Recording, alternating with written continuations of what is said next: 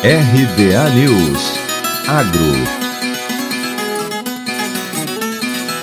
Havia temores de que talvez não houvessem recursos para o Plano Safra 2021-2022 caso o Congresso não aprovasse o projeto de lei que recompõe o orçamento destinado ao programa. Porém, os parlamentares aprovaram a medida na última terça-feira.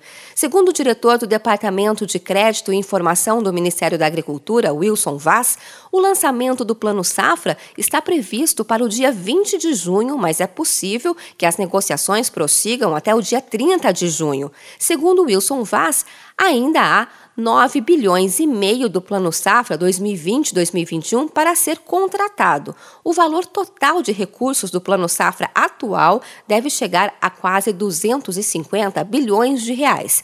Com a aprovação do projeto de lei 0421, também será possível reabrir as contratações de linhas de créditos do Plano Safra atual, o 2020-2021, que haviam sido suspensas no início de maio. Com o aumento dos custos de produção, das taxas de juros e da inflação, Vaz disse que mais recursos do Tesouro seriam necessários no novo plano.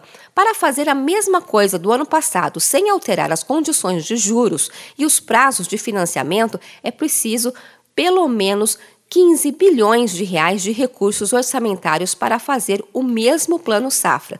Diante disso, Vaz explica que as demandas não poderão ser todas atendidas e a orientação do Ministério da Agricultura é dar prioridade no novo plano safra para o apoio aos pequenos e médios produtores. Além disso, a ideia é priorizar a concessão de crédito para financiar a adoção de tecnologias e práticas sustentáveis, programas de irrigação, de construção construção de armazéns e de assistência técnica.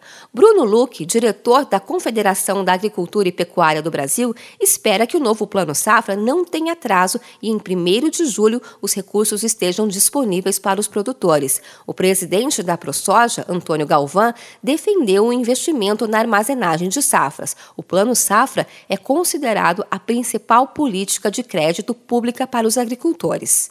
De Campinas, Luciane Yuri.